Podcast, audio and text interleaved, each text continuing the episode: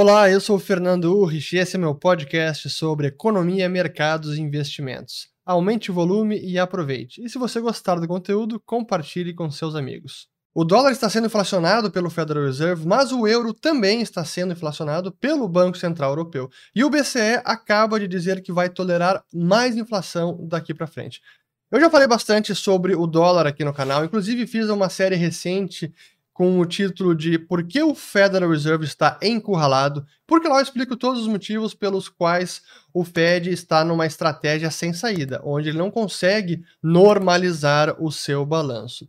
Mas muita gente me diz o seguinte: bom, mas já que o Fed está fazendo isso com o dólar, por que, que o dólar não cai mais? Por que, que ele, ele ainda se mantém valorizado diante de várias moedas? Isso está acontecendo agora com relação ao euro e várias outras, como pode ser medido pelo Dollar Index, que deixa eu botar no último ano, vamos lá. No último ano aqui o dólar teve uma queda, mas desde maio vem aqui em ascensão no nível de 92 1.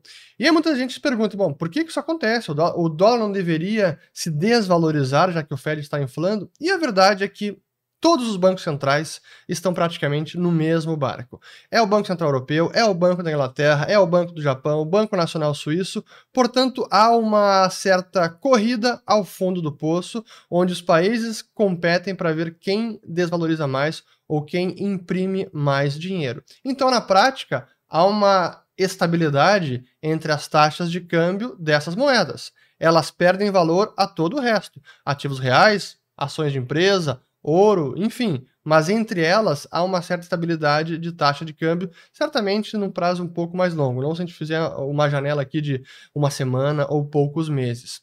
E além disso, o dólar hoje é uma das poucas moedas que tem juro positivo seja nos seus títulos de soberano dos Estados Unidos, ou até mesmo na sua taxa básica, que é entre 0 e 0,25. Na Europa é negativo, a taxa de depósitos do Banco Central Europeu, na Suíça é negativa, no Japão também, na Inglaterra é zero. Então, tudo isso acaba fazendo com que os Estados Unidos sejam um destino para o fluxo de capital, e isso também ajuda a apreciar o dólar.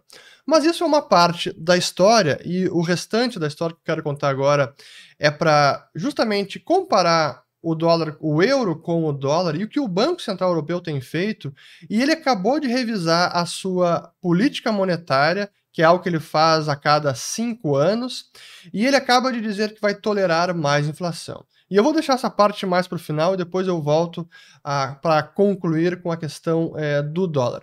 Mas falando então do euro, olhando o dólar index, mais da metade desse índice é baseado na cotação do euro. Então é um índice com uma cesta de moedas, mais da metade é euro, depois é libra esterlina, o iene japonês, libra esterlina, é, o dólar canadense, coroa sueca e também o franco suíço.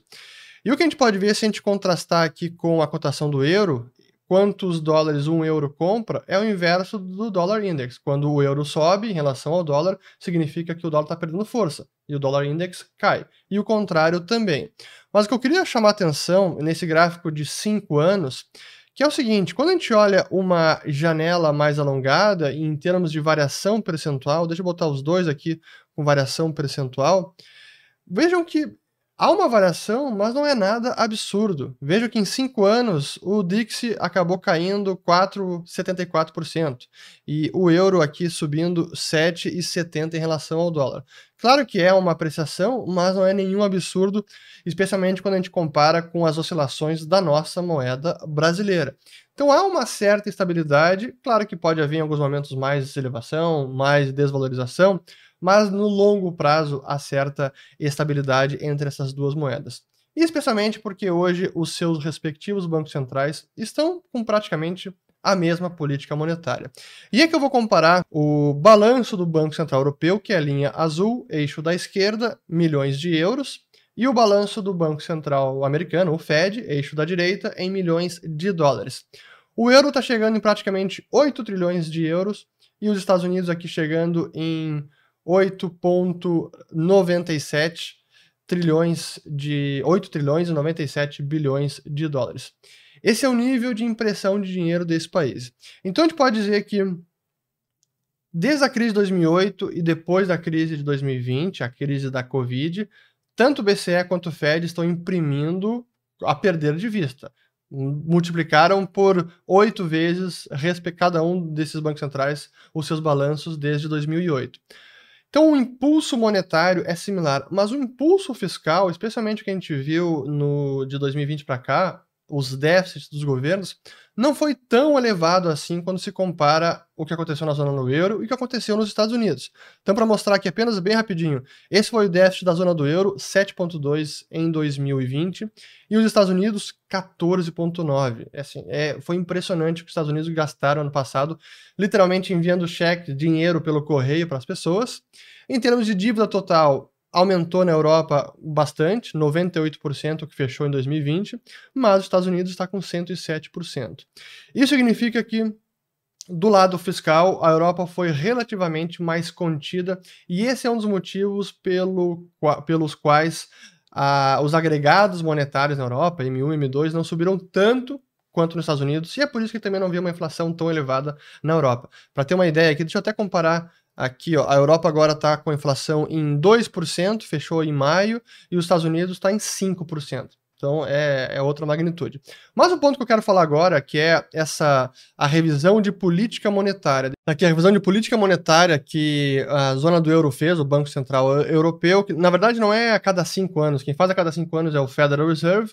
O BCE tinha feito pela última vez em 2003 e agora, dia 8 de julho, publicaram a nova política monetária que é que eu vou colocar aqui um breve trecho da Christine Lagarde, que é a head do BCE. Então aqui está a revisão de política monetária do BCE, que agora não é mais below but close to 2%, abaixo, mas perto de 2%, agora é 2% e que é uma métrica simétrica, onde eles vão tolerar pequenos desvios para cima ou para baixo no prazo médio, over the medium term.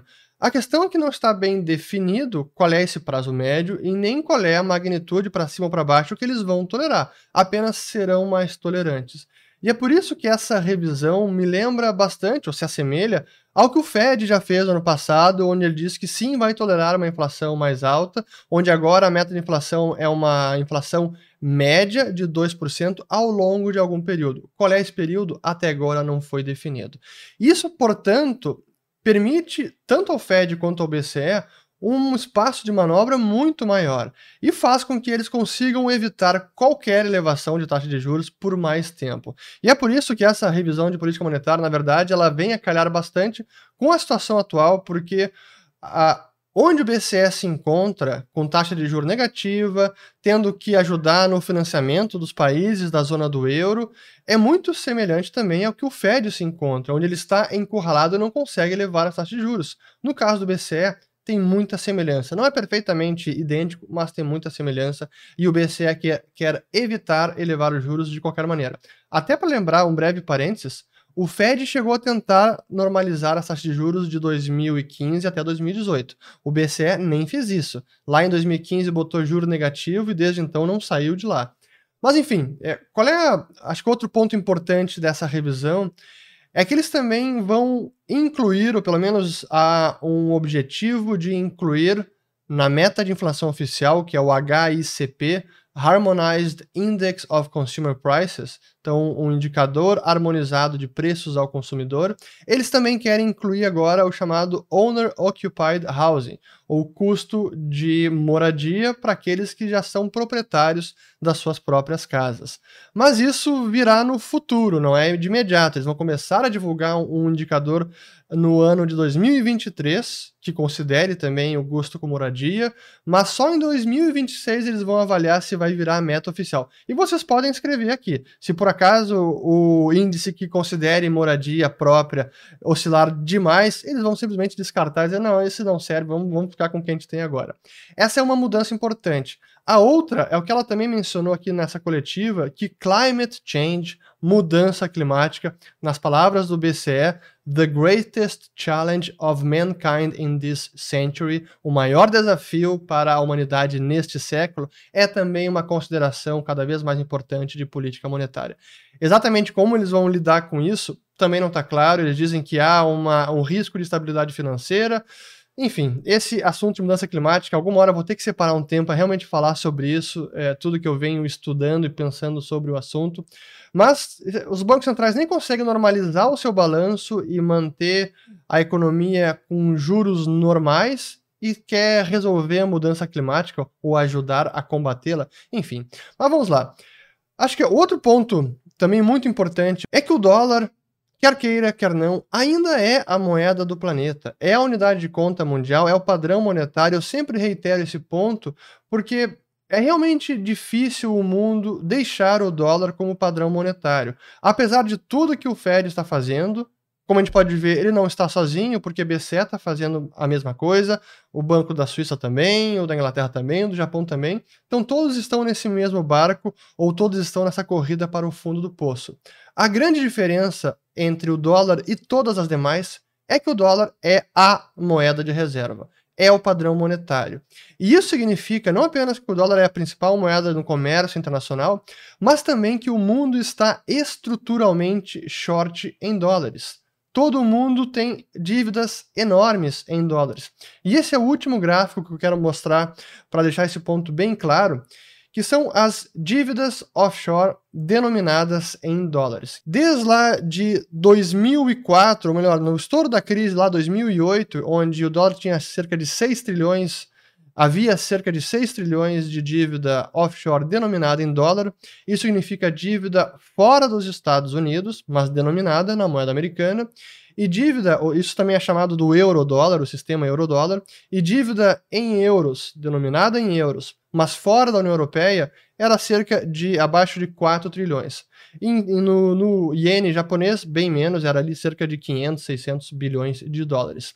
Mas avançando até 2020, o que a gente vê é que o mundo se endividou muito mais em dólares do que euros. Sim, teve um repique agora em 2020, foi para 4,4 trilhões de dólares, mas a, ali, se a gente olhar o gráfico, realmente é uma, abriu a boca de jacaré, onde há quase 13 trilhões de dólares de dívida offshore denominadas na moeda americana. Isso que significa que o mundo está short em dólares, está endividado em dólares. Portanto, sempre que há que há alguma crise, que há alguma instabilidade financeira, que há alguma correção mais forte no mercado, todo mundo corre para o dólar, porque há dívidas denominadas em dólares e, portanto, é preciso dólares para repagar essas dívidas. Os passivos vão vencendo e é preciso dólares. Portanto, a demanda por dólares acaba sendo maior do que essas outras moedas. Por esses motivos que o dólar ainda é, é, a moeda principal, por mais que o Fed faça tudo o que tenha feito, não é tão fácil sair desse sistema. E agora com o euro também entrando na mesma toada do Fed de tolerar mais inflação, Talvez o que eles desejam vai se acontecer nessa década, já está acontecendo em 2021, inflação mais elevada nos Estados Unidos, e pode ser que ela venha mais ou permaneça elevada no restante dessa década, até porque o ímpeto de estímulo fiscal e cheques pelo correio assim, tá a todo vapor, especialmente nos Estados Unidos. Mas enfim, isso é que eu queria falar sobre é, o euro contra o dólar essa revisão de política monetária e como a moeda americana, quer queira, quer não, é a nossa moeda mundial. Chegamos ao fim de mais um episódio. Meu muito obrigado a você que me acompanhou até aqui e se você gostou, comente com os amigos e compartilhe. Um grande abraço e até a próxima.